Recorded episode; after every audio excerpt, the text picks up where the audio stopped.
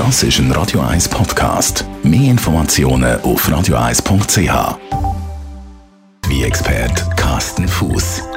Carsten Fuß, wir reden heute über einen Wein, der immer wieder zu dieser Jahreszeit auftaucht, also der Name zumindest. Gerade ähm, wenn man so ein bisschen Dinner hat, Essen, ein bisschen schweres Essen, dann sagt man, das sei so ein, bisschen ein schwerer Wein dazu. Also ich bin ja keine Kennerin, aber dann fällt immer Amarone. Mhm. Was steckt hinter Amarone? Was ist das für ein spezieller Wein und, und keine Ahnung, ist das so ein mhm. Mythos? Ja, ja, also ich muss, glaube vorausschicken, das ist ja nicht meine Lieblingssorte. Oder? Also da muss ich ganz ehrlich sagen, so eine Art Hassliebe, wo da entstanden ist. Äh, aber Amarone hat quasi eine Berechtigung. Ähm, ist ein sehr ein spezieller Wein.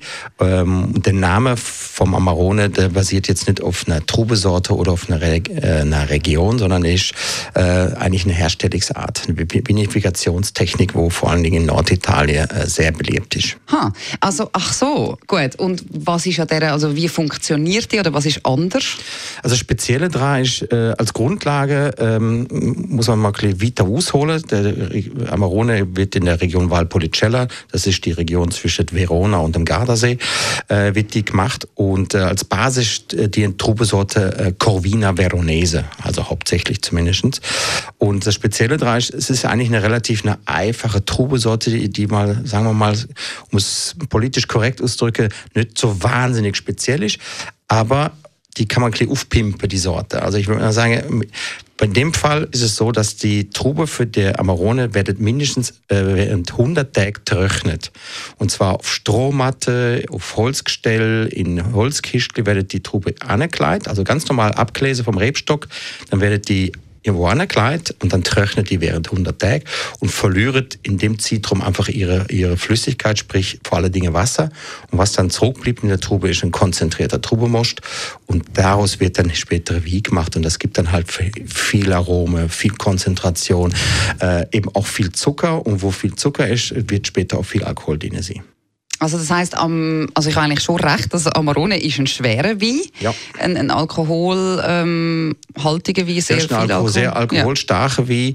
Äh, es gibt Amarone, die gehen bis zu 17,5, manchmal sogar hm. äh, 18 Volumenprozent Alkohol. Die meisten handelsüblichen Amarone sind so zwischen 14 und 15,5 Person. Und wieso sagst du so ein bisschen, eben, dass du nicht ein riesiger Fan bist? Also ich meine, an was liegt das grundsätzlich? Ich habe immer so gehört, die Leute haben sehr gerne Amarone zu einem mhm. Essen, zum Beispiel mhm. zu Wild im Herbst. Mhm. mhm. Warum bist du da so ein bisschen kritischer? Ich bin ein bisschen kritischer, weil eigentlich ist Amarone ist so ein, ähm, ich sag mal so ein After-Dinner-Wein. Es ist eigentlich ein, der ist so schwer und so kräftig, dass der zu dem meisten Hauptgericht, zu dem meisten Essen eigentlich nicht wahnsinnig gut passt.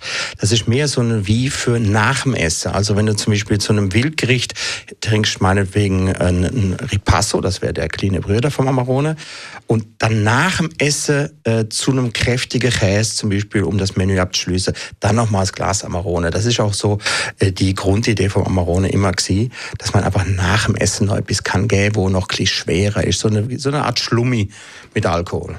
Gut. Ist ja auch nicht schlecht. Ja. In Vino Veritas auf Radio 1.